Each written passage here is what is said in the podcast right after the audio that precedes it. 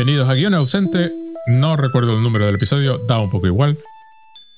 Recordar simplemente que este es un podcast sobre cine donde no nos importan los spoilers y vamos a hablar de la película. Porque hace poco empecé a escuchar un podcast sobre cine americano que se llama eh, Cinema of Meaning, que está muy bien, pues además dos tíos que, que saben muy bien de eso, mucho de eso, pero intentan hacerlo sin sin spoilers.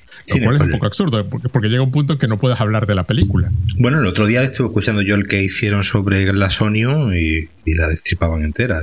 ah, la destriparon entera, vale, porque yo empecé a escuché el de. No recuerdo cuál es. Eh, no recuerdo cuál era, lo intentaron hacer sin spoilers. El, de, el de Glass Onion no lo escuché, escuché el de After Sun. Ahí también lo intentaban un poco así, pero bueno, hay una cosa que revelaban que, que no, tenían, que no tenían más remedio. Bueno, pues da igual. Estamos en eh, Guión y hoy vamos a hablar de una película que en España se llama, me encanta cuando traducen los títulos así, Frecuencia Macabra. Por cierto, aquella película japonesa que, que, creo que fue Andrés Trazado el que ocurrió el rumor de que se iba a llamar No sé mi silla o algo así, eh, se llama Susume al final en España. La estrenan, en, ah, abril, así que no. No, no, pero era real lo del título, ¿eh? A mí me llegó. No, era real. No, no, era real. Sí, sí, era, real. a, mí me llegó, a mí me llegó la, la, nota de prensa de la distribuidora. Sí, sí, sí. ¿Ah, sí? Aquello fue, aquello fue real, no fue. No sé si fueron unas ganas de simplemente, pues. Eh, levantar algo de polémica y obtener publicidad gratuita, pero sí, sí, sí, yo, yo recuerdo tendría que buscarla, lo mismo lo borré, pero como yo recuerdo haber recibido de, por parte de la distribuidora el, el correo. Y se llama en el original Frecuencia Macabra en España. En el original se llama Pontypool. Es una película canadiense de 2008, además, 93 minutos. Y es una película curiosa porque es una variación interesante. Está basada en una novela que se llama Pontypool eh, Changes Everything del mismo autor del guion, Tony Burgess. Porque de las películas de zombies, entre comillas, esta tiene un, componente bastante original e interesante. Porque normalmente, claro, las películas de zombies suelen hablar del contagio, suele haber una forma de contagio, y además, eh, como decía alguien, eh, no solo tienen una forma de contagio, sino tienen una, una forma de supervivencia. Sí, crean al, bicho contagiado.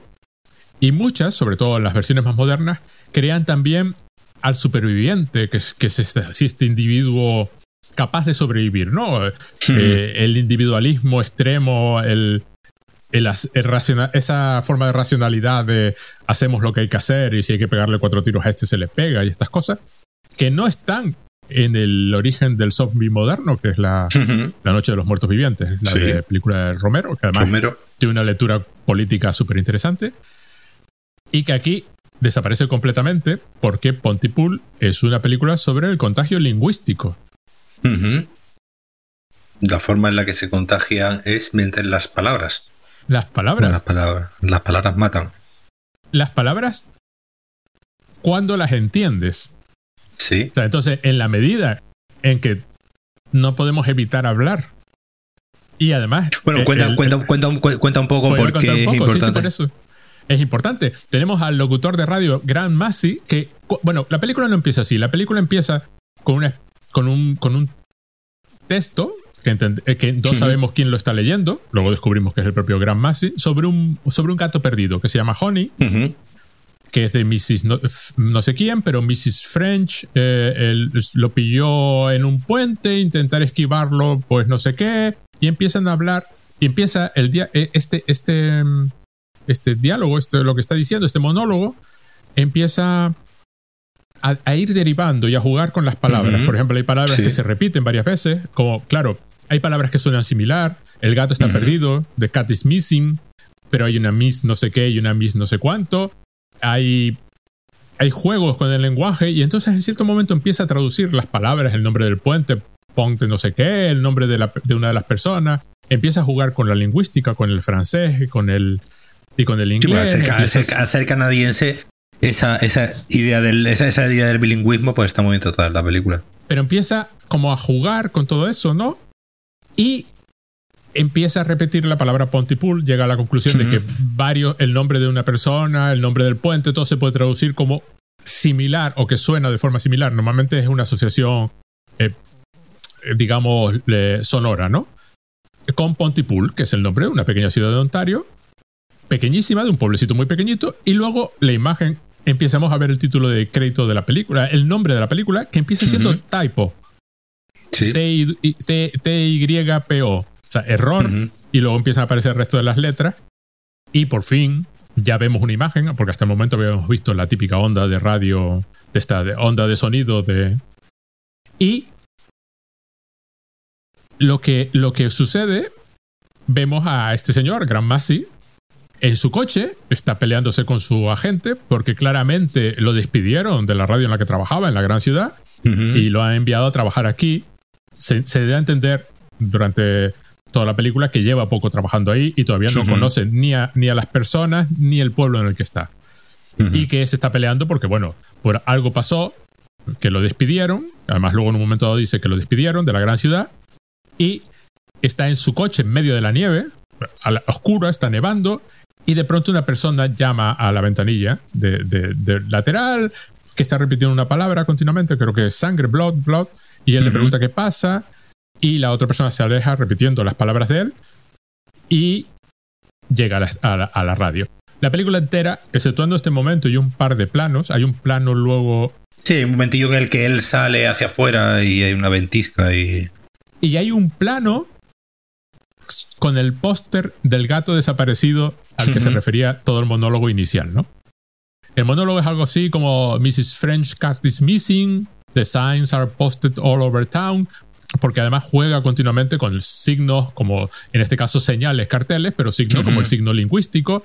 Have you seen honey? Honey es el nombre del gato, pero claro, también significa cariño, miel. Hemos, todos hemos visto los pósters, pero no, nadie ha visto a Honey el gato. Nadie, hasta el último. Se entiende que esto fue una de las grabaciones que, que, que estaban. Y además, antes de terminar, es una referencia a Norman Mailer, y cómo ciertos acontecimientos en ciertos momentos parecen sufrir un espasmo y expandirse, ¿no? Bueno, llega la radio, hay un, eso, fuera de la radio hay un plano del póster del gato en cierto momento, en medio de la película, además, sin, sin que parezca venir a cuento, y un momento en que abren la puerta y se, y se, les ve desde, desde fuera. El resto transcurre en la, en la emisora, donde trabajan tres personas, el Gran Masi, eh, la productora, Sidney, y una chica que se llama, además me apunté el nombre porque el nombre es Laurel Ann, una chica jovencísima, que, que si no fuera que la película es canadiense, pensarías que es la típica niña bien de pueblo americano. Que ha hecho, ha estado en Afganistán, en, la guerra. Pero tú ves a una niña modosita que, que simplemente maneja los aparatos y la productora Sidney Breyer o algo así. Y entonces es cuando empezamos a ver la dinámica. Él, él se porta muy bien con todo el mundo, es un tío normal. Nos dan a entender ya de principio que es un señor, digamos, con un cierto carácter, ¿no? Es un señor con... Curtido. Curtido, es decir, además el actor tiene, digamos, como un físico muy anguloso, ¿no? Con... Así. Stephen Mathati si tú miras la foto de este señor en la Internet Movie Database, la cara que tiene en esa foto no se parece nada a este personaje, porque va, vestido con una especie de sombrero vaquero, va vestido de vaquero, como, como así, como, como un redneck típico. Sí. Pero es un tío que en un momento dado, no solo referencia a Norman Mailer, a empezar en un momento dado referencia a Roland Barthes. Sí, es cierto. El presentador de radio al que interpreta es en parte un, un personaje que él además en cierto momento lo explica. Ese es un personaje que tiene que ser un poco antagónico, porque si eres un poco antagónico, el, el público te sigue escuchando. Claro, eh, es esta idea de, del locutor, ¿no? Que quiere, además creo que también lo dice en un momento, provocar una reacción, ¿no? En el, en el público. Es decir, no, no ser un mero transmisor de, de noticias o de acontecimientos y, digamos, despertar incluso enfadar, ¿no? En ciertos momentos al público que le está, que está escuchando.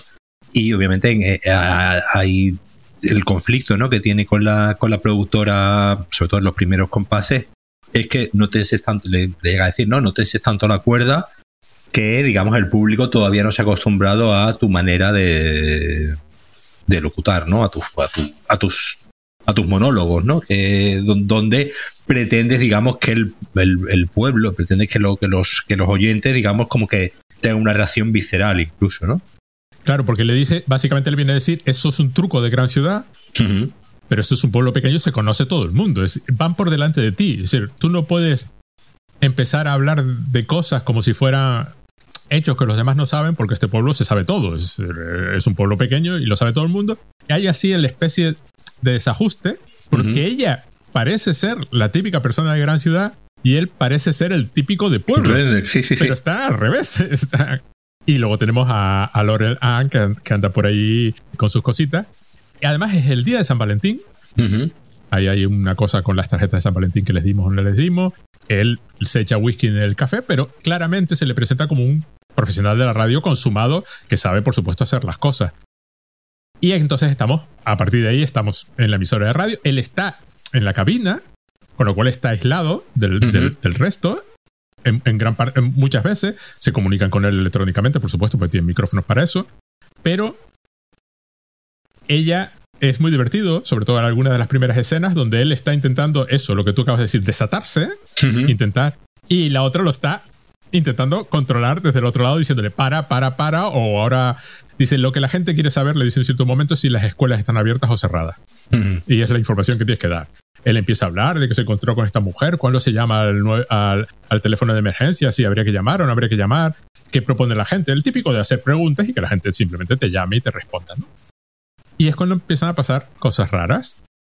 Tienen una especie de corresponsal que va en el Sunshine Chopper, que además el nombre es muy divertido, el helicóptero del sol, porque además están en medio de una tormenta de nieve, es, en pleno invierno. Además, él, dice en cierto momento que odia el invierno a muerte, que esto es horrible, y, la productora le dice que todo el mundo odia el invierno. Y algo de, de no sé qué, el final de la temporada de pesca y uno de estos chozas de pesca que se usan. Y él empieza a decir, pues están todos borrachos, empieza a contar la noticia, pero a su modo, ¿no? En plan, pues están todos borrachos, los pecadores borrachos, los policías borrachos, no sé cuántos borrachos. Y es cuando entra la productora en la cabina y le empieza a contar, oye, vamos a ver, primero, son alcohólicos los policías de los que están hablando.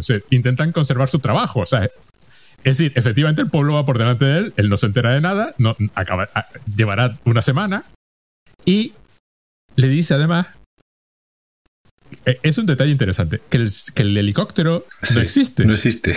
que está subido a una colina. El... el, señor este está en un coche, subido a una colina. Poniendo efectos de sonido. Y con efectos de sonido crean la sensación de que está en un helicóptero, pero aparentemente todo el mundo sabe que es así. Porque por supuesto es una emisora de radio que se llama Beacon, además, que me, hizo mucha gracia. Una emisora de radio pequeñita, que por supuesto no se puede permitir tener a un tío en el helicóptero. por Entonces el pueblo sabe que, es un tío en, helicóptero, eh, en un coche, simplemente lo que tú acabas de decir, se sube a una colina y ve el mundo desde arriba y te cuenta. Es decir, es, faro, así como faro el, eh, de Beacon, ¿no? La, la, emisora de radio. Y ella le empieza a contar cómo es la realidad del mundo que él no acaba de entender, porque él viene de, pues, de una gran ciudad, despedido y que está ahí con lo suyo. Y es cuando empiezan a llegar. A ver, juega la película continuamente, en plan Orson Welles y la Guerra de los Mundos, con la idea de que toda la información les llega desde fuera, normalmente por audio, o sea, o la gente llama o se conecta el corresponsal este, de forma que podría ser todo mentira. Claro. O sea, podrían ser de la misma forma que el Sunshine Chopper no existe, todo lo que se está contando que llega de fuera podría no existir. Y es cuando empieza a hablarse de cosas raras como que, y, el, y este, el Ken Looney este, que hay un montón de gente alrededor de la consulta de un médico que se llama el doctor Méndez. Eh, la cosa es muy rara, están repitiendo palabras y que de pronto estalla, la, revienta la, la, oficina y la gente sale de allí. Y es cuando se empieza a hablar de que pasa algo raro y de que la policía está intentando controlarlo, de que la policía las fuerzas especiales de, Canadá están intentando controlar toda esta situación y que pasan cosas en Pontypool. Conectan con la BBC en cierto momento, les llama a la BBC, un, presentador que aparentemente en ese universo es conocido, con lo cual ellos lo reconocen de inmediato, y él habla, le dice, y, y además es divertido porque el de la BBC, que, es británico, intenta dar una narrativa de que esto es desórdenes porque aquellos separatistas que cuajo o lo que sea, pero claro, que, que, está en Ontario. Que si es un acto de terrorismo, que, y el otro insiste en que no sabe nada, ¿no? Y de hecho, mucha de su insistencia en la, en la radio, cuando habla es de no sabemos nada, pero además lo expresa de una forma como muy divertida. Es los análisis preliminares indican que, ¿qué análisis? No has hecho ningún análisis, hay tres personas ahí. y no sabemos, no podemos confirmar la fuente, pero ¿cómo lo ibas a confirmar? Es decir, ¿entiendes? Tú estás atrapado. Yo creo que una de las cosas interesantes precisamente que tiene la película, más allá de, obviamente de su componente de, terror, ¿no? Que, tiene como película de, género que es, es esta idea de la de cómo se crea la noticia, ¿no? De, cómo, de cómo algo que nosotros como espectadores o, lectores o como sea, ¿no? Que, vemos las noticias, damos como, ya no como cierto, sino como que eso es lo noticiable.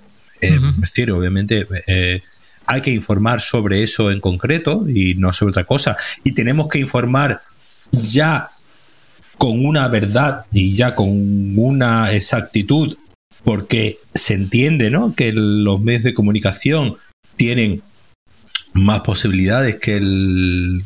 Obviamente es su trabajo, ¿no? El tener más posibilidades para informarse y a partir de ahí eh, informar al, a todo el mundo. Y, eso que, tomamos como natural, nosotros como espectadores o, lo que sea, de las noticias, eh, ocurre, ¿no?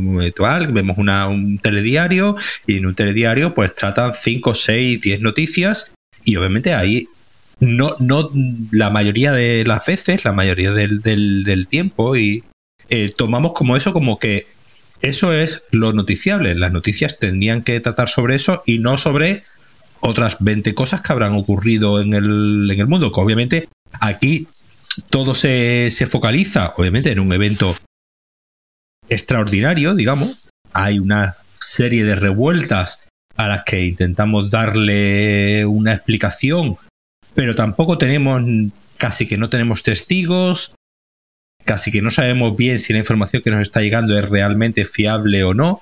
Y de hecho hay un momento en el que hay una, hay una discusión ¿no? entre la productora y el locutor sobre si hay que informar sobre eso o no hasta que tengamos toda la información al completo.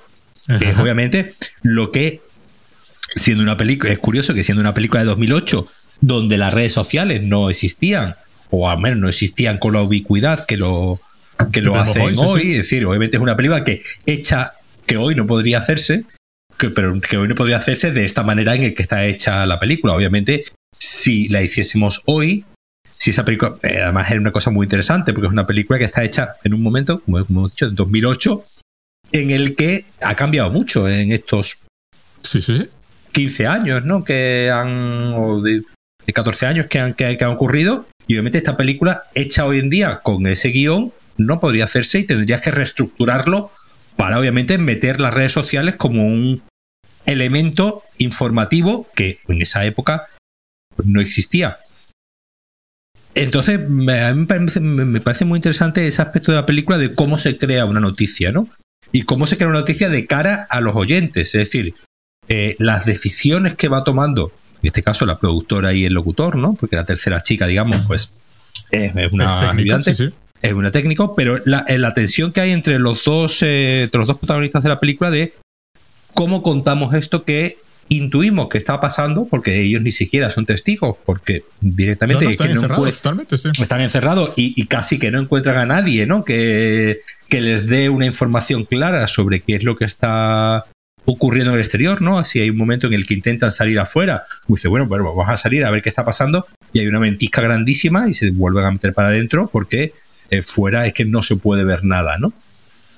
Entonces, yo creo que la, parte, la parte muy interesante de la película es esa, precisamente de cómo, cómo, se, va, cómo se va construyendo un relato, en este caso, pues, obviamente por eso, porque la, la, intención del locutor en todo momento es contar lo que está ocurriendo, pero obviamente ese contar lo que está ocurriendo tiene unas eh, tiene muy malos mimbres porque está a expensas de lo que le vayan contando gente que no está que no está allí. Entonces, al final la responsabilidad del comunicador a la hora de contar qué es lo que está ocurriendo en el mundo, pero sin salir de ese cubículo y estar a expensas de lo que los demás le cuenten sobre lo que está ocurriendo en el mundo.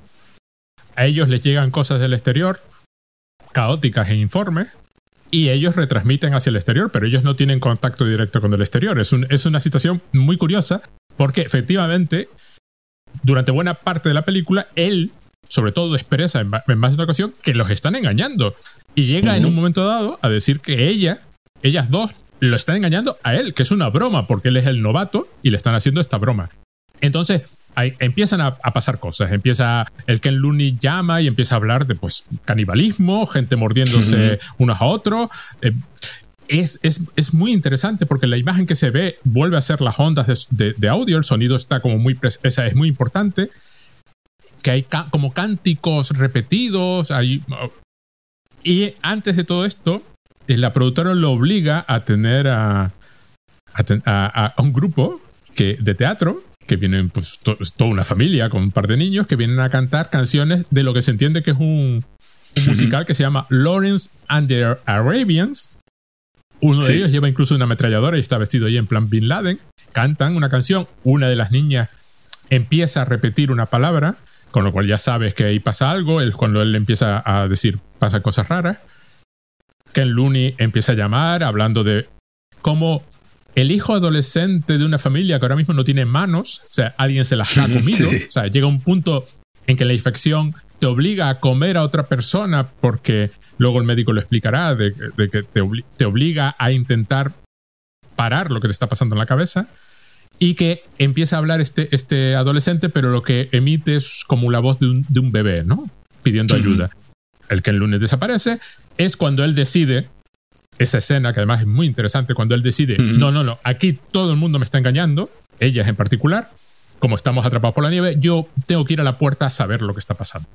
Sale a la puerta, abre la puerta, y de pronto, Laurel, Laurel Ann la cierra diciendo, no, no, hay enemigos. O sea, le, entra el entrenamiento de Afganistán, hay enemigos, porque además la parte colonial está como muy metida desde el principio. Solo, solo con la escena de los de Lawrence of eh, Lawrence of and the Arabians y, todo el comentario del tío de la BBC, la forma en que, que, que Lawrence Ann estuviese en Afganistán y por tanto hay, hay todo ahí un, componente y es cuando vuelven dentro y cuando aceptan que fuera está pasando algo. Hay también en cierto momento lo de no pueden salir, han decretado la ley marcial, eh, no, no la de ley marcial, pero es que todos tienen que quedarse confinados. Leída hoy es un poco simpático también, después del 2020, vista la película hoy. Y aparece el doctor Méndez el doctor Méndez, mm. que a mí me parece un personaje súper simpático porque es el que viene ahí, dice, dice algo así como, ella le dice, en este momento, Laurel Ann empieza a repetir frases. Massey is missing.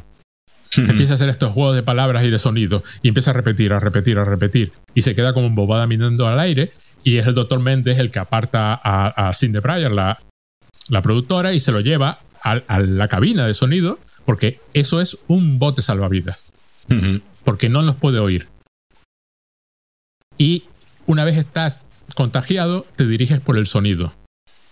Entonces, si no nos oyen, no vienen hacia nosotros. Y la, bueno, la, se queda fuera la Lorena hasta que llega un punto en que, como no tiene a nadie a quien devorar, empieza a destrozarse la cabeza contra, contra el cristal de la cabina. Y el médico es el que empieza a explicar que, bueno, hay un virus lingüístico que se transmite por ciertas palabras del inglés. De hecho, antes ha habido una nota que se lee en francés. Francés. Una transmisión que corta la transmisión de la radio diciendo que no se usen términos cariñosos y que se procuren no hablar con seres queridos, como mucho solo con bebés. Y él la va leyendo, la, la ah, la traduce y él la va leyendo en la radio y la última línea dice, por favor no traduzcan este mensaje. que es muy divertidísimo, porque además él lo está leyendo sobre la marcha y llega al final, que es el último, y la otra pone cara como, bueno, yo, yo, ya está, ya está hecho.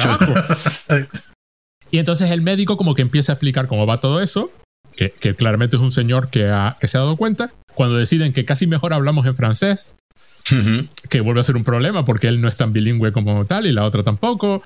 Eh, el médico en cierto momento dado se da cuenta que él está infectado y entonces empieza a hablar en armenio que es su lengua nativa, su lengua natal. Pero es simpático, se llama Méndez. O sea, hay, quiero decir que, es o sea, hay todo un juego ahí con nacionalidades, idiomas y, y continua. Ellos escapan, la niña de, que vino de los que vino a cantar, que ya ahora, ahora los conversacionalistas se los llama en, los conversacionalistas, sí. No son zombies, son conversacionalistas porque hablan continuamente, consiguen apartarlos emitiendo el sonido de una grabación en el exterior, escapan por toda la emisora, acaban recluidos en una especie de almacén. Sidney empieza a contagiarse también con la palabra kill porque tuvo que matar a, a la niña que las estaba atacando.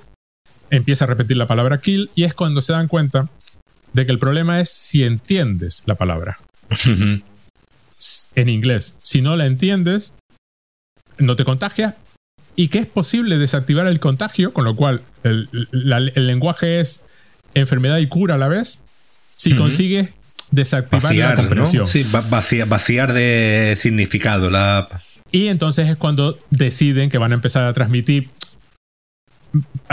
hacen varios intentos, van girando. No, no, eso parece un haiku de, mierda y no vamos a salvar el mundo con un haiku de mierda la, típica idea de vamos a salvar el mundo. Hemos encontrado la cura. La cura es desactivar la comprensión. ¿Cómo se desactiva? Pues con tonterías. Cuando yo digo una palabra, tú me respondes con otra palabra que no tiene nada que ver, ni, hmm. ninguna relación semántica. En esto está el ejército rodeando todo esto. Les insisten en que por favor dejen de emitir, que ese, que ese presentador está contagiado y él empieza a matar gente, la otra dice, están matando gente, ¿sabes? La, la hiperreacción del, del, gobierno y del Estado que reacciona con la violencia, que lo vuelve a remitir a lo de Afganistán, de Laurel Él se levanta diciendo, para, para, para, para, y se para todo, de pronto. Y luego una voz que se recupera que está contando hacia atrás porque van a destruir la, la emisora, pues ellos se besan el beso final, porque Kill is Kiss en un momento dado Kill is Kiss, claro, él empieza, él, él, empieza, digamos, a, a, intentar precisamente vaciar, ¿no? De significado, digamos, un poco cuando, como cuando no, como cuando repites una palabra muchas veces y llega un momento, ¿no? Ya pues se convierte en, un sonido sin significado, ¿no? Y al final, pues un poco lo que plantea la, la película, esta, esta idea de, pues, obviamente los como, a sonidos que en realidad son sonidos abstractos y totalmente aleatorios, le vamos confiriendo una serie de significados y obviamente yo creo que viene muy al hilo de lo que comentaba antes de eh, precisamente cómo se van creando significados, ¿no? Cómo se van, cómo, cómo, cómo estos personajes desde este lugar aislado van creando un significado de esto que está ocurriendo y, y van intentando, obviamente, crear, como decía antes, un relato, es decir, están intentando darle ¿no? una forma, porque al final los seres humanos nos movemos eh, tiempo por historias, por historias en el sentido de relatos donde un personaje le ocurre una serie de cosas o eh, eh, a una colectividad le ocurre eh, una serie de, acontecimientos y siempre obviamente el ser humano tiende a ordenar ese acontecimiento como una especie de relación de causas y efectos porque es lo que funciona mejor en, nuestra mente. Y al final, y aquí vemos durante toda la película que, ellos, en primer lugar, están intentando crear un significado sobre esto que están escuchando de, fondo. Y al final esa es la condena, ¿no? El, precisamente dotar de significado a los sonidos, en este caso dotar de significado a las palabras, es lo que hace que, te infectes cuando entiendes el significado de la palabra. Entonces, pues, lo que hace es empezar a decir kiss is kill, kill is kiss, empieza, empieza a relacionar la palabra kill con la palabra kiss, además dos, eh, dos acciones ¿no? muy opuestas, pues obviamente una es matar y la otra es un acto de amor. Y precisamente a la hora de, de, quitarle, de, de, quitarle el poder ¿no? a la palabra kill y, digamos, eh, quitarle el, el significado, consiguen vencer, o al menos en cierto modo vencer al virus. Obviamente, como digo, esta idea de que las palabras maten, ¿no? Esta idea de que las palabras, obviamente, eh, están muy. Y, te, vuelvo, y, vuelvo, a existir. Es una película de 2008. Obviamente, si se hiciese hoy en día, pues digamos, todo el auge populista, ¿no? A través de los medios de comunicación que hemos tenido durante todos estos años, tendría otro significado diferente si, como digo, si la película se hubiese, hubiese hecho pues en 2008, ¿no? Diez años después. Y, y, al final es, muy interesante ver cómo, cómo, cómo, muchas veces, pues obviamente en el momento en el que se haga una película, obviamente toda, toda película, en el fondo, toda obra de arte es coyuntural, es hija de su de su tiempo, pero esta idea que tiene la película de que, pues, en este caso, pues, un medio como, como la radio, que al final eh, es casi que es el medio, digamos, que al final menos, al final menos está sufriendo, en cierto modo, la crisis de medios de comunicación, ¿no? Que ha habido eh, contemporánea. Y aquí estamos, ¿no? Hablando en un formato que es lo más parecido a una radio. Un podcast no deja de ser un derivado, ¿no? De, de, la, de la radio. La en el 2008, donde los podcasts no eran lo que era lo que era hoy en día. Y entonces es gracioso ver cómo va adelantando, o cómo adelantando, o cómo prefigura muchas ideas que, pues claro, porque cuando se hizo esta, esta película, casi que ni siquiera, no, que casi no, no existía ni siquiera la crisis, eh, la gran recesión, ¿no? Del, del, 2008, precisamente. Del 2008, es decir, no, es imposible, ¿no? Que, esto, pero sí nos está hablando, como digamos, de esta, de esta idea de, de crear, eh, de crear significado, que al final el, populismo, ¿no? Es en lo que es lo que se basa, en crear una serie de significados, en crear enemigos, en crear unas oposiciones, en crear unas guerras, en crear unas guerras de todo tipo, ¿no? guerras literales y guerras eh, culturales o cualquier otro tipo. Y al final, el medio de comunicación, digamos, es, un poco este filtro, ¿no? De la, de la realidad. Pero claro, eh, lo que viene a decirnos al final también un poco la película es que este filtro, en el fondo, está hecho por humanos y es un filtro totalmente falible, ¿no? es un filtro que puede fallar aunque en este caso, pues, mediante este señor encuentra la cura y la cura nuevamente, como tú decías, la misma, la misma enfermedad es la cura, es decir, la, enfermedad, la enfermedad es el, virus.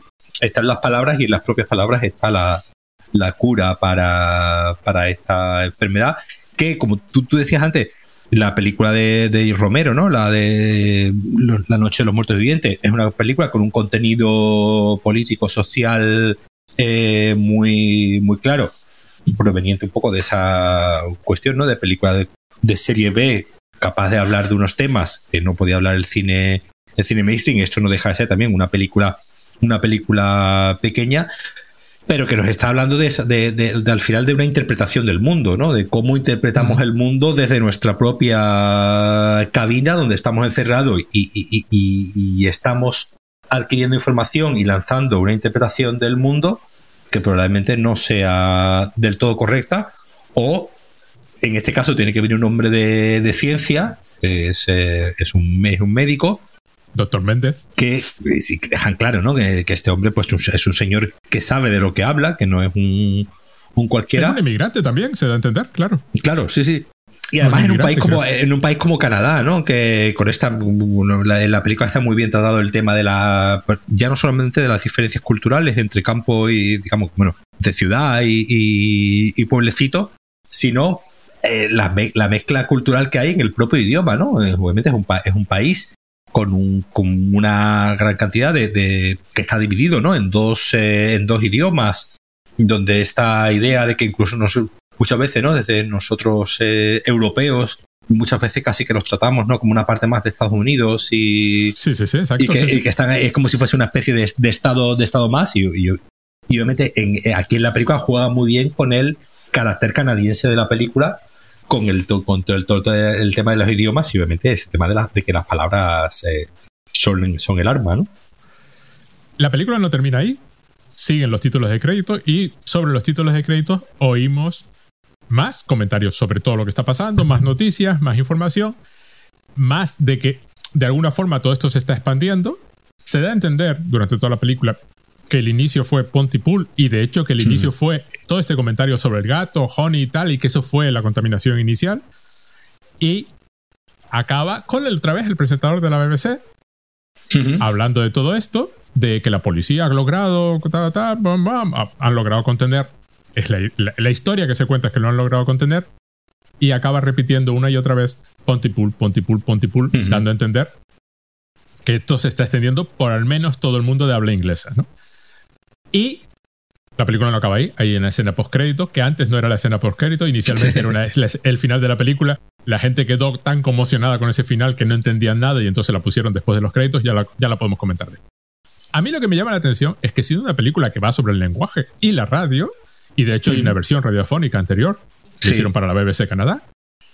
Y hay una continuación que no tiene nada que ver. y, prometen una continuación directa a esta película. Y tú dirás, matan a todos los protagonistas. Tú dirás, oyente, digo, matas a todos los protagonistas, ¿cómo vas a continuar? Pero a eso va la escena post-crédito. Y que podría haber sido muy radiofónica, y, en muchos momentos lo es deliberadamente, no te está mostrando nada sino el sonido que llega de fuera y como mucho su representación, además en máquinas, o sea, la, onda. La onda. Pero es una película muy visual, para empezar, por el propio actor, que tiene unas arrugas que le dan a la cara una personalidad brutal. Es un actor de esto de que has visto en mil películas, de que lo ves y dices tú, este hombre me suena de haberlo visto y vamos, estabas mirando y el hombre tiene un currículum, la verdad es que bastante, bastante amplio, pero sí es un actor muy de carácter y además el tío tiene una presencia y obviamente una voz eh, que, llena. Y es eso, eh, gran parte de su personaje es la entonación y cómo mm. se está relacionando con el micrófono. Hay muchísimos momentos en que lo vemos. A ver, su acercamiento o alejamiento del micrófono revela lo que está pensando en ese momento, lo que le está pasando por la cabeza. Es muy interesante cómo lo hacen, ¿no? Hmm. Y además es un señor que durante buena parte de la película se comunica con el exterior, incluyendo a las dos de. a la productora y a la técnica, a través de otros micrófonos internos, porque él está metido en una cabina que supuestamente está insonorizada.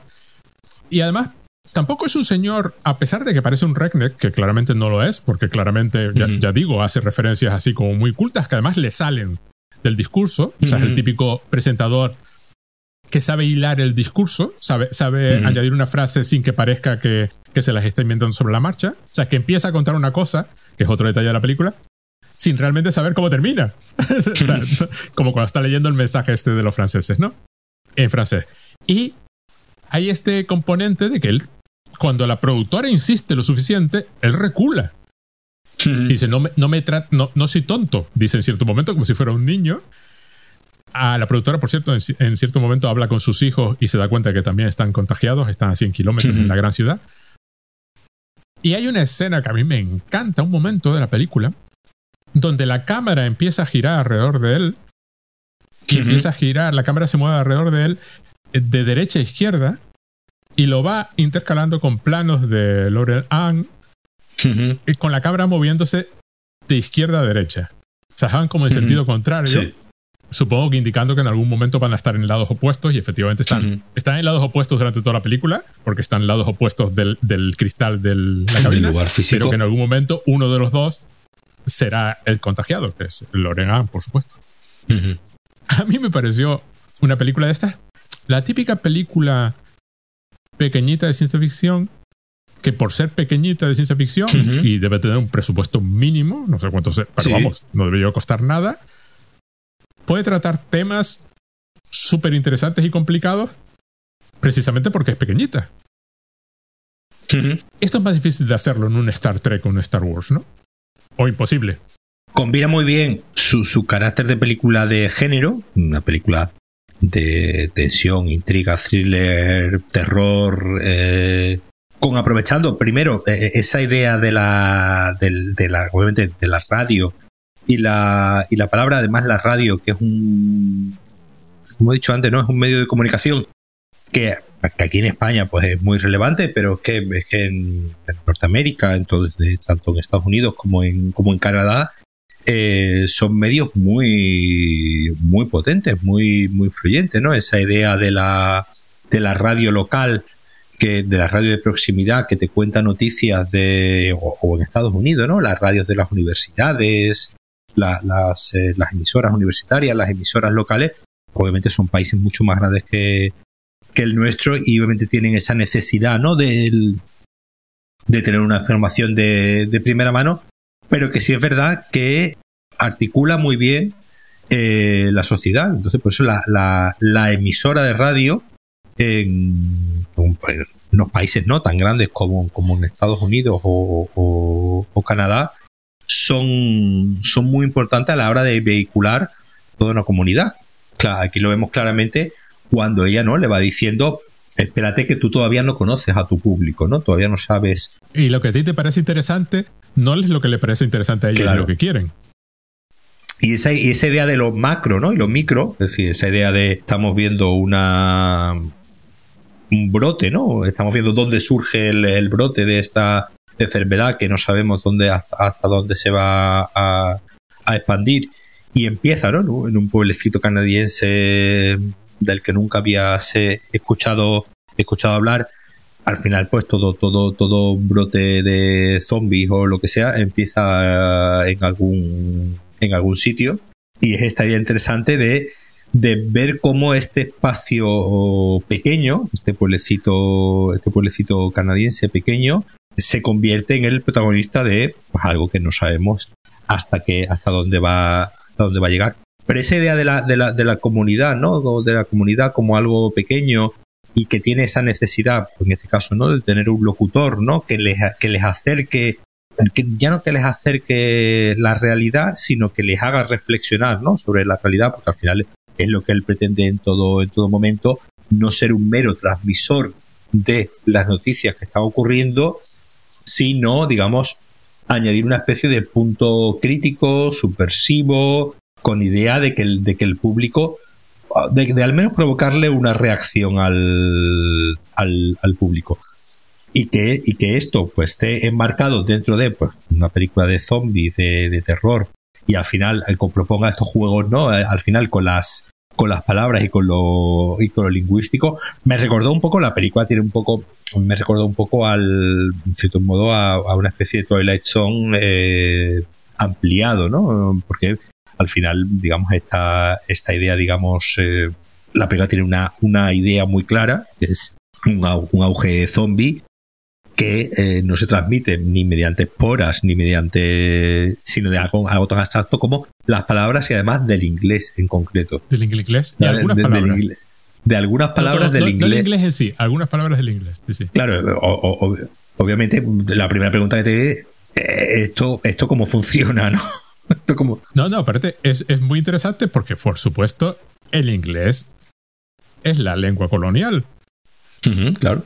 El inglés es transmisor de valores y de unas ciertas ideas sobre el mundo y sobre la nación y sobre quién eres, y que, que, que en el contexto de Canadá ya, ya, a nosotros nos suena como, bueno, por supuesto, ¿en, qué lengua iba a ser? No iba a ser en alemán, tiene que ser en inglés. Y ya debe empezar a sonar, en, sobre todo cuando lo empiezas a contrastar, que si hablas en francés estás protegido, o, el doctor Méndez, que tiene un nombre, se llama, se llama John Méndez. Méndez. Es un poco como Rick Sánchez, ¿no? Sí, sí, una mezcla rara ahí de. Que, te suena a hispano, tiene un nombre que probablemente esté cambiado, que te suena a inglés, pero él es armenio.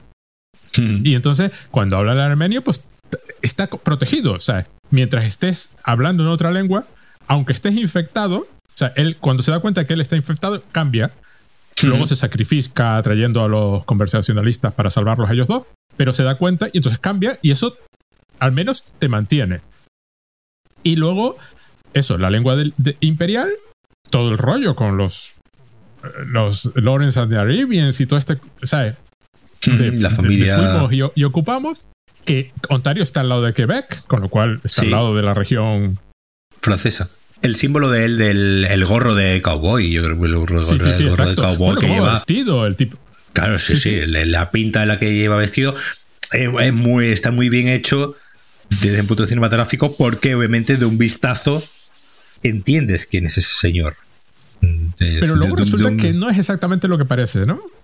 Claro, es decir, eh, eh, por, lo pronto entiendes que es un señor con una personalidad, digamos, fuerte, ¿no? Entiendes que desde el principio, pues que ves a, ves a este hombre llegar, con, esa voz, ¿no? Tan que tiene además y, esa presencia que tiene el, el, actor, que me parece un gran, gran casting en el sentido de que de un vistazo ves a, a un señor que sabe, ¿no? Que tiene una personalidad que no va a transigir, ¿no? Con falsedades, ni va, digamos, con una especie de señor íntegro que precisamente nos da a entender que ha tenido que eh, eh, emigrar, ¿no? De, de la gran ciudad a un pueblo pequeñito precisamente por su integridad y por ser un señor, digamos, como sin pelos en la lengua, ¿no? Que dice las cosas como el que dice las cosas como son. Y eso, obviamente, en un mundo, en el mundo del periodismo, pues se paga con el, exilio a un pequeño pueblecito y fuera de la gran ciudad.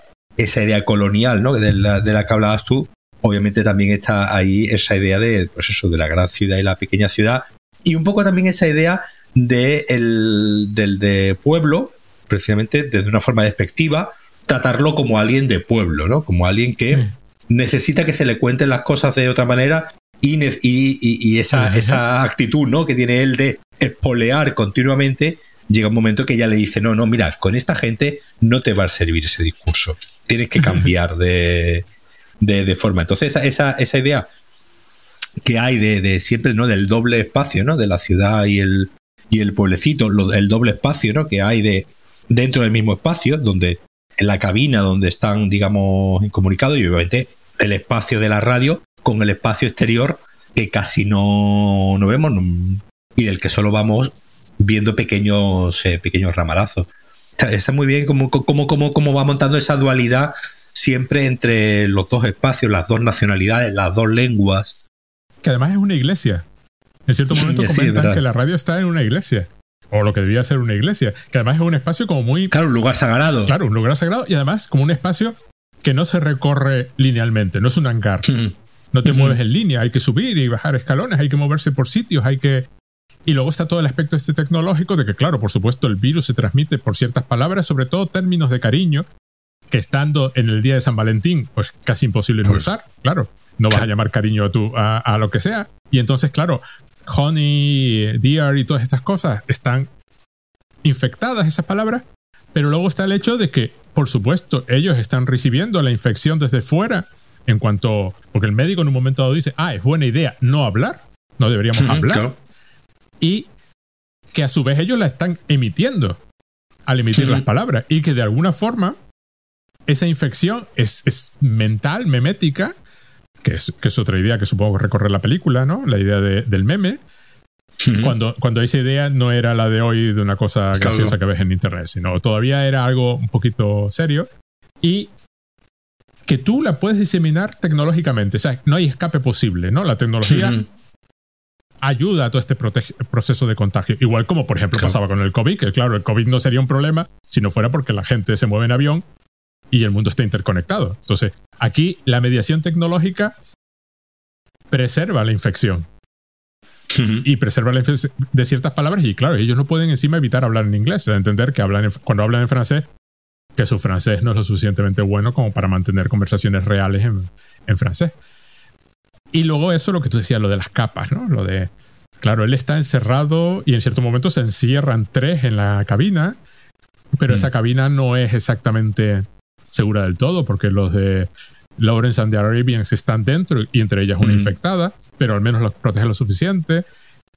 E, e, y que, y que esto se va extendiendo y la idea de que todo empezó ahí también, que todo empezó con este discurso inicial donde los sentidos y, y, los signos se iban transponiendo unos con otros y, la similitud de sonido. De sonido, sí era lo que causaba el problema. Me recuerda mucho la canción esta de Laurie Anderson, la de Language is a Virus, ah. que en un momento dado, además de una canción muy, muy, muy divertida. Al, de Laurie Anderson mucha gente dice que, que, es la, eh, que fue la mujer de, de este señor. Yo sé que el señor fue el marido de Laurie Anderson porque yo conocí a Laurie Anderson mucho antes de conocer a, a este, ¿no? Y me gusta mucho más. En un momento dado, además muy, muy divertido, en un momento dado dice, estaba hablando con un amigo y le decía, te necesito y te estaba buscando, pero no podía encontrarte. No podía encontrarte. Y él me dijo, oye, ¿me estás hablando a mí o estás ensayando para una de esas performances tuyas? Entonces, el, componente performativo del lenguaje... Claro, aparte que estoy viendo que el language is a virus es un concepto de Burroughs. De William Burroughs, exacto. De William Burroughs en una, bueno, en una serie de, de ensayos claro, es decir, al final eh, eh, lo, realmente original de la, de la película es plantear algo, algo tan cotidiano como la palabra y algo como, como, una, como una herramienta que la es, obviamente. Y aquí un poco lo que hace es especialmente dar, digamos, un, contexto concreto de, que la, la palabra es un arma, ¿no? Estaba aquella, aquella frase, ¿no? También de la, de la pluma, ¿no? Es más, no sé qué la decía, ¿no? La de la pluma, ¿no? Es más, eh, eficiente que la, espada, o más fuerte que la espada, ¿no? O algo, algo así. obviamente está haciendo una referencia al lenguaje escrito, ¿no? al lenguaje escrito y, hablado, al, lenguaje como una, como una herramienta que se puede convertir ya directamente en algo vírico. Obviamente no sabemos que eso no, puede ocurrir, bueno, o esperemos que no, que no ocurra, pero sí estamos viendo y estamos y vemos continuamente cómo las palabras eh, eh, son, se pueden convertir en un virus y en algo contagioso y, y, puede, se pueden convertir obviamente en un transmisor de ideas negativas, ¿no? Y esta idea de, de asimilar ya el virus, ¿no? al pobre, a los pobres virus los tenemos ya, le hemos cogido manía y los tenemos ya como algo negativo. Y obviamente el decir el, lenguaje es un virus ya es eh, eh, darle un componente eh, negativo al lenguaje, negativo desde el punto de vista de que se transmite para hacer el mal, ¿no? Porque al final la mayoría de los virus que... Esto no, podría corregir Carmela, pero al final la, la mayoría de los virus los tenemos como algo negativo. Entonces no es algo, no es precisamente nada positivo lo de decir que el lenguaje es un virus. Eh, además, creo que la frase de William Barros era el lenguaje es un virus del espacio exterior. no, no, ya estaba haciendo la metáfora, pero la lanzaba ya a un contexto de ciencia ficción, ¿no? O sea, es ajeno a nosotros, ¿no? Es que, que, que si nos pusiésemos pedante podríamos hablar de algún francés de estos de, del lenguaje como control, ¿no? Sí, el lenguaje como estructura que no controla, ¿no? o uno de estos, sí. Sí, bueno, Saussure es evidente, porque eh, en, la, en, la, en, la, idea de que el signo y el significado, esa unión es totalmente arbitraria. O sea, los sonidos significan lo que significa. Y, y que es lo que va el monólogo inicial. O sea, hay sonidos que se repiten con significados diferentes, o sonidos muy parecidos que se repiten, y luego empieza a hacer el juego con la traducción del inglés al francés la idea está del, lenguaje que te controla y es, te controla, pero a la vez es la cura. Si conseguimos disociar el habla, o sea, la, emisión sonora del significado, se, te, puedes curar. O si hablas otras lenguas, o sea, hay como una especie de, defensa, de defensa del bilingüismo o del pluralismo lingüístico, como muy divertida. Es decir, es una riqueza, te, puede proteger, o sea, te puede. Claro, claro. Incluso si no hablas inglés, estás, eh, estás salvado. Si no hablas inglés, no tienes problema. Claro, No, no, salta. Está el aspecto de mediación tecnológica, es decir, el virus se puede transmitir incluso si la palabra está grabada, que es otra idea, o, se emite mecánicamente. Pero a su vez la tecnología militar esta de, dar el golpe con el martillazo no funciona porque no evita la transmisión. O sea, ya estaba... O sea, una vez que la BBC se contagia, se acabó por supuesto, la BBC se oye en todo el mundo. Claro, la BBC se oye en todo el mundo. Ya está. No, tiene, no tiene nada que hacer. Y el tema colonial de que, de que haya una BBC Canadá. Sí, sí, sí, sí. Sí, porque BBC es algo británico, lo lleva, ¿no? En el título, British Broadcast Corporation, pero hay una versión Canadá. Hay una versión canadiense, es decir, de, manera que eh, los británicos en su dominio imperial, no solamente a través del lenguaje, sino a través de emisoras creando noticias. Exacto en otros, en otros países. está. Acabo de caer que Laurie Anderson era la mujer de Lord Reed. Ah. Has dicho el comentario, has dicho el comentario del marido y he dicho, ¿quién era el marido de esta señora? No, no, no, todo el mundo, todo el mundo siempre me habla, menciona a Laurie Anderson y dice, era, la mujer de Lou Reed, como si eso te la situase a ella. Y, para mí siempre fue al revés. Ah, sí, esta estaba casada con un señor que se llamaba Lou Reed, que a mí no me interesa absolutamente nada. ¿no? O sea, me interesa ella, que me, que me encanta. Y luego, eso lo que tú decías, ¿no? Encima, eh, recordemos que Canadá es una monarquía. Y, el, rey es, el. bueno, ahora es Carlos, lo que sea. Sí. Hay toda una serie de conexiones que la película. A ver, es la típica película que no tiene que ser explícita en ninguno de estos temas, porque su mm. público, sobre todo si es canadiense, entiende perfectamente, no tiene, no, tiene que ser explícita. Y luego tenemos que pensar ahora las noticias estas que están llegando de Florida, de retiradas de libros, Dice que hay gente que, efectivamente considera el lenguaje un arma a controlar. O sea, es algo que no se puede permitir de cualquier forma y que el control, en este caso, tiene que ser preventivo. No espero que emitas para, para, para saber si lo que emitías era. No, no, no, no. Antes de emitir, te pongo el freno. Es decir, que la película está convirtiendo en historia de zombies una serie de cuestiones que son como muy como muy reales. Y además, y además como, como, como he dicho antes, además una cosa que me sorprendió, no es que me, sorprendiese, me sorprendiese, sino que, que, me, que me pareció muy, muy, muy interesante porque nos refleja un mundo que ya no existe, además. Eh, sí, sí. En cuanto, a, en cuanto a los medios de comunicación, las noticias y cómo se transmite.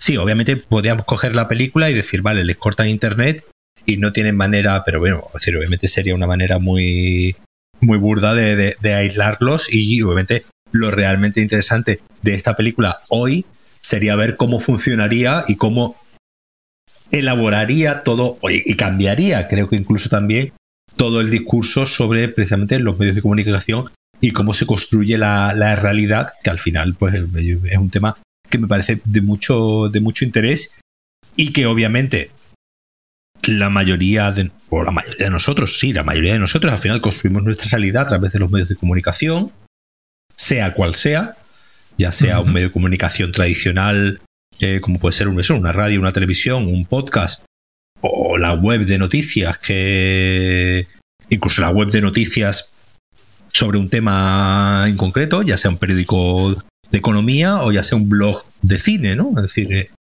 al final construimos nuestra realidad en base a lo que los medios de comunicación nos van diciendo, pero muchas veces nos olvidamos que el propio medio de comunicación está haciendo un trabajo de construcción de realidad previo con la información que le ha venido. Entonces, eh, esa, esa idea de cómo la información, y que obviamente hoy en día con los medios de comunicación, con, las redes sociales, pues obviamente, pues en este caso la película, pues eh, sería interesante ver cómo funcionaría, pues eso, pues mediante gente subiendo vídeos a, a TikTok o a Instagram de qué es lo que está ocurriendo y precisamente ver cómo, cómo este locutor tendría que ir construyendo la realidad de una manera de una, manera diferente y obviamente pues la película funcionaría de otra manera. Me parece muy, muy, muy interesante que la película se haya realizado justo en un año o en un año, en una época en concreto donde las cosas eran muy diferentes a como son hoy en día, sobre todo desde un punto de vista de un medio de, de comunicación.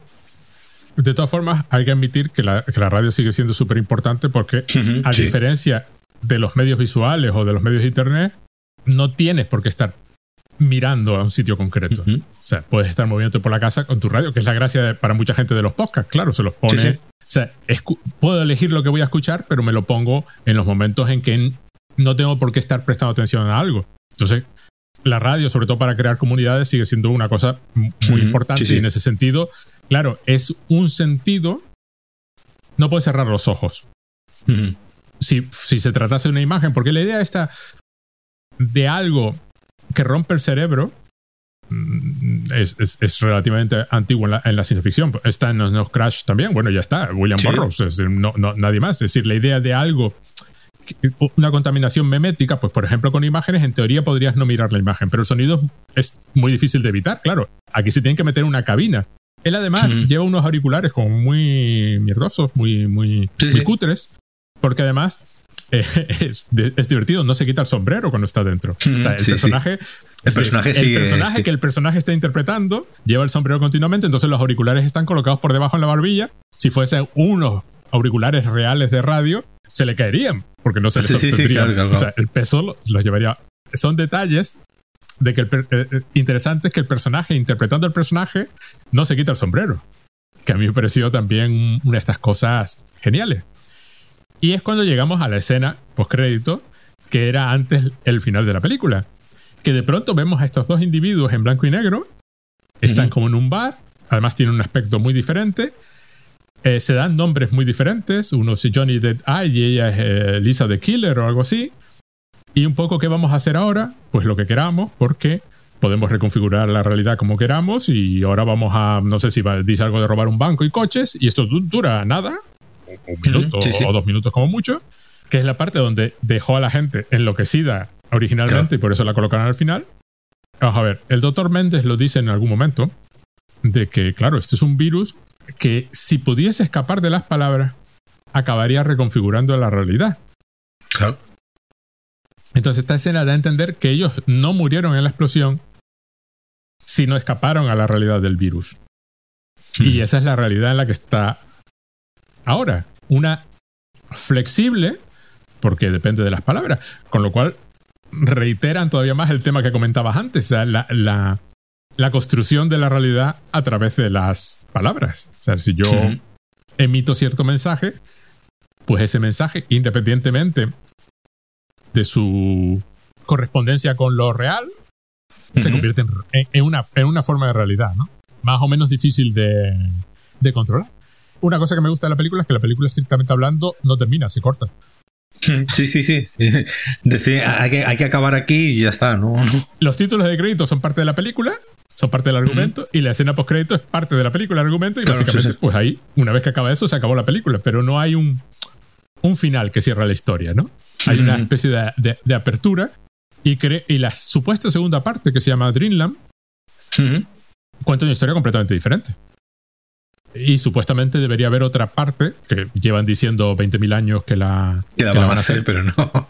Pero no, no. Es que bueno, creo que esto ha costado alrededor de un millón de dólares, que me parece un montón de dinero. Y dicen, estiman, y que, y que bueno, mm, no debió de ganar nada de dinero. Es, una, es la típica película que todo el mundo menciona, no se suele mencionar muy bien, yo reconozco que antes de que tú me hablases de ella no la, no la conocía, es decir, que no sé si... Y que además tiene una nota bajísima. Ni siquiera sé si se estrenó en España o... Bueno, es que tiene pinta de película de festival. Bueno, tiene pinta de película... Sí, efectiva, efectivamente, 2 de octubre de 2009, Festival de Sitges. Ah, vale. Digo, digo, tenía pinta... No, pero vamos, no se, no, se ha estrenado comercialmente en España. Es una película que se, que se proyectó en Festival de Sitges en el 2009 y, ya está. Ya está. Por cierto, hay un momento que me pareció maravilloso porque no puede ser real. Y de hecho las imágenes que te muestran están en blanco y negro. Que es cuando ella, ella le dice, o sea, cuando él sale por la puerta del emisor, ella le dice, te necesito, ¿no? Sí. Claro, en plan, te necesito aquí, pero te necesito para que te pongas en la radio y sigas hablando. Y él cuando vuelve al interior, pues eh, eh, eh, él la tiene que consolar a ella y entonces decir, bueno, ¿qué hacemos ahora? ¿No? Métete en el trabajo no pienses en lo que está pasando. ¿Qué habría que hacer ahora? Pues habría que, que cualquier cosa. ¿Qué? Entonces, esquelas. Empezamos a hablar. Y entonces lo que viene a continuación es, una, es una, Sí, obituario es una secuencia donde está hablando de la gente que ha muerto en esta situación. Pues fulano de 54 años murió después de matar a su mujer, no sé qué, pero a manos de fulana de 17 años y 12 años que luego se mataron entre sí. Claro, sabes que es imposible, no puede estar diciendo eso en la radio. ya cuando el Ken Looney, antes de, antes de morir definitivamente, está hablando de este chico, de, del adolescente, ella, la productora está insistiendo continuamente, corta, corta, corta, no quiero que la muerte de alguien se produzca en directo en la radio, no quiero emitir la muerte de una persona. Y luego, curiosamente, se da, se da a entender que Ken Looney es un poco pedófilo. Sí. Y que, y que, bueno, nunca dejábamos que los niños se acercasen mucho a él, ¿no? En ciertos momentos se revela la capa del pueblo como más compleja de lo, que, de, lo que, de, lo que, de lo que el otro piensa, piensa que es. Pero yo como película de ciencia ficción, primero, a mí me parece que está estupendamente bien hecha. Sí, sí, sí, sí, sí. Que no tiene esto de pues, tiempos muertos o escenas. Sí, no, no, además es cortita y es, cortita y es muy, muy intensa, ¿no? En todo lo que cuenta. Y no pierde, y no pierde el, ritmo en ningún momento. Sí, sí. Para hacer una película de no podemos salir del cuarto, es una película que mantiene el ritmo. O sea, sí, sí, mantiene muy bien la tensión. es, dinámica y, y te mantiene tensión. Es decir, no es que haya un subgénero, ¿no? Pero sí eh, eh, esta idea del, del, locutor, ¿no? Provocando. A mí se me vino, se me vino a la, cabeza también un poco el, el locutor aquel de, de la película de Terry Gilliam, la del Rey Pescador. esa idea, esa idea del, del, locutor, que en este caso, pues, eh, spoiler de una película de hace 30 años, provoca, prácticamente provocaba, ¿no? Una masacre, una masacre por precisamente encenderse demasiado en directo y esta idea del, locutor como un ser eh, dentro del sistema, pero como una especie de antisistema, ¿no? Como una especie de, del locutor queriendo, queriendo despertar conciencias. Y al final aquí lo que vemos es el despertar de un virus en vez del despertar de una, de, una conciencia colectiva. La idea de que la palabra es peligrosa y había que habría que manejarla con cuidado, básicamente la idea de ten cuidado con lo que estás haciendo porque la palabra puede provocar efectos que, que no son. Es una película bien hecha, cortita, que se ve en un momento porque es así, de estas que empiezas a ver, el ritmito, el ritmito te lleva llena de ideas que no pueden más y es, por tanto, a mí siempre me da un poco de pena porque esta es la ciencia ficción cinematográfica de verdad, ¿entiendes? La, la que... Claro, la ciencia ficción, eso lo hablamos mucho en nuestro otro podcast, ¿no? Sobre Rick and Morty, donde precisamente la ciencia ficción, los planteamientos de ciencia ficción al final son el motor de precisamente muchas, eh, muchas ideas que van más allá del, del, efecto especial y del gimmick, ¿no? De la, de la ciencia ficción a la hora de crear un mundo diferente al nuestro o cómo, o cómo podría ser un mundo diferente al nuestro si cambiamos una cosita, ¿no? Eh, que es un poco muchas veces la, la, la, la, idea bonita de la ciencia ficción, donde vamos a cambiar este detallito y veremos que como ese detallito, digamos, cambia, ¿no? Toda una... Y claro, aquí en el caso, digamos, enmascarado, ¿no? En una película de terror, zombie y virus, ¿no? E, e infecciones, pero, obviamente que está hablando de, de, unos temas muy, muy concretos. Pero bueno, yo creo que es lo que ocurre, ¿no? Como lo hace, digamos, así, como de pasada. El tema, el tema y los diferentes temas están ahí, pero tampoco están lo suficientemente explícitos, ¿no? Como para que parezca una película más grande de lo que realmente es. Yo creo que es la que al final lo que la, hace una película muy interesante, ¿no? Esa idea de, película pequeñita que puede ser que podría haberse convertido en una cosa muy pretenciosa, pero no, pero decide, decide, decide manejar sus ideas con la suficiente humildad como para que precisamente las ideas sean muy, muy interesantes y nos permita hablar de, de ellas sin tampoco tomarse en serio más de lo más de lo adecuado en el sentido de que sabe también que está haciendo una película de género, una película de thriller terror y que tiene que manejar esos eh, esos códigos y dar una experiencia al final pues eso entre terrorífica entretenida y con un punto de originalidad. Mm, no está en ninguna plataforma. No está en ninguna plataforma, no. Bueno, está en Prime Video si te suscribes a algo que se llama DC. Sí, porque Prime, Video tiene como varios eh, canales a los que te puedes suscribir. Pero no tengo ni idea de qué es DC. Pues a saber. No tengo ni idea. Son 3 euros más al mes. Que ya me parece. Son estos canales que tiene Amazon que ha añadido. Pero está disponible en el gran Sí, en, el gran bazar de Internet está... De Internet está sin problema. Pero me, me hace gracia porque, de pronto te encuentras con estos canales pequeñajos que de pronto una de estas plataformas te pide por favor dinero por, suscribirte a ellos y no tengo ni la más remota idea. Ah, sí, pues, dice, pues ni idea. No.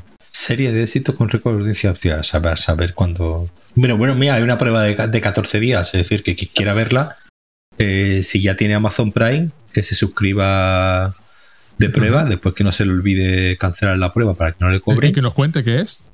yo quiero que me cuente qué es, porque no tengo ni idea de, qué, de qué puede ir esto. O sea, de qué, sí, sí, yo, este yo, yo, conocía a otros de, bueno, de MGM, tiene uno de MGM y otro de, bueno, Flixolé, creo también que está como, como canal, diferentes canales, pero este, la verdad, de DC no lo había escuchado yo en mi vida. Bueno, una mm, cosa que hemos descubierto. Bueno, el otro día eh, descubrí una de estas plataformas de cine indio. que además no era ni siquiera la cara. Y están todas estas películas indias de. De Bollywood. Porque, claro, con el éxito de RRR, pues, pues la gente empezó a decir, oye, mm, mm, que hay estas cosas. Y algunas de las películas del mismo director, algunas de las. Sí, de hecho, ahora, ahora creo que ahora creo que van a estrenar alguna en, en cine y van a hacer bueno, en, Madrid sí sé que hay muchas proyecciones. bueno, supongo yo que obviamente habrá suficientemente suficiente público en Madrid como mm, hindú o pakistaní para acudir a estas a estas películas, pero sí, bueno, estupendo que haya formas eh, de verlas en pantalla grande. pero por ejemplo, este, este, este, este servicio ni siquiera era especialmente caro. Es decir, te podías, mm. por darte el placer de ver una película de tres horas india, que algunas son espectaculares sobre. Por, la forma, sobre todo por la forma en, que ves cómo plantean lo mismo, pero eh, hacen lo mismo, pero de otra forma completamente diferente. O sea, hay, una, hay un interés, además, que, que, que tú que tu forma de hacer las cosas no es la única, o la forma que tú conoces, ya lo hemos hablado más de una vez en este mismo podcast, ¿no? De que lo guay del cine es que te permite aquello que a ti te parecía evidente que tiene que ser de esta forma, no, resulta que otra cultura lo resuelve de otra forma completamente diferente y hace la película completamente diferente. Que es un poco lo que pasa aquí, porque está, al ser una película canadiense, pequeñita, pues el tema zombie por ejemplo, no lo trata eh, con el héroe, ¿no? No hay un héroe que sale ahí a enfrentarse con los zombies. Y de hecho, ellos dicen, vamos a salvar a la humanidad. No lo logran. fracasan en, su intento de salvar a la humanidad. Hay otro tipo, hay otro tipo de dinámicas culturales en marcha, ¿no? Se saben, se saben despreciados por Estados Unidos. ¿no? Pero es, interesante. Igual que, por ejemplo, claro, Shaun of the Death o ese tipo de cosas. Claro, es otro tipo de, cultura usando este tipo de temas.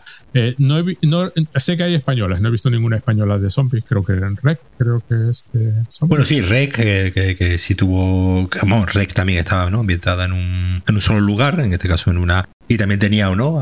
en, este, en el caso de una reportera como, como protagonista, y hace poco ha habido, creo que también una película de zombies en la guerra civil. Ah, sí, es cierto. Luego los japoneses tienen varias de zombies también hechas completamente. Sí, bueno, claro, los, japoneses, los coreanos también, ¿no? Tienen los coreanos, Train to Busan, y varias películas así. Y bueno, pues eh, es interesante ver, eh, ¿no? Cómo, cómo cada invasión zombie es diferente dependiendo del país, y del lugar y, del contexto, ¿no? En el que se, se produzca. Bueno, pues nada, yo voy a resumirlo. Una película de ciencia ficción llena de ideas estupendas que, que, no necesita en ningún momento dado sacar a un señor para que te las expliquen. No hay pizarra, no hay, no hay clase magistral. Los personajes tienen un problema e intentan resolverlo como pueden y sobrevivir. Yo, bueno, lo, lo que te he dicho más de una vez, yo prefiero esta película a muchas de las de ciencia ficción de gran presupuesto, que al final no son nada, es lo, es lo menos que puede servir, ¿no? Y esta no solo es entretenida, sino bueno. Tiene su. Cuenta cosas, ¿no? sí, sí, tiene su buen fondo. te toca a ti ahora decir algo. Pues nada, que os deis de alta en este servicio eh, durante 14 días, que es gratis, y, nos contáis que.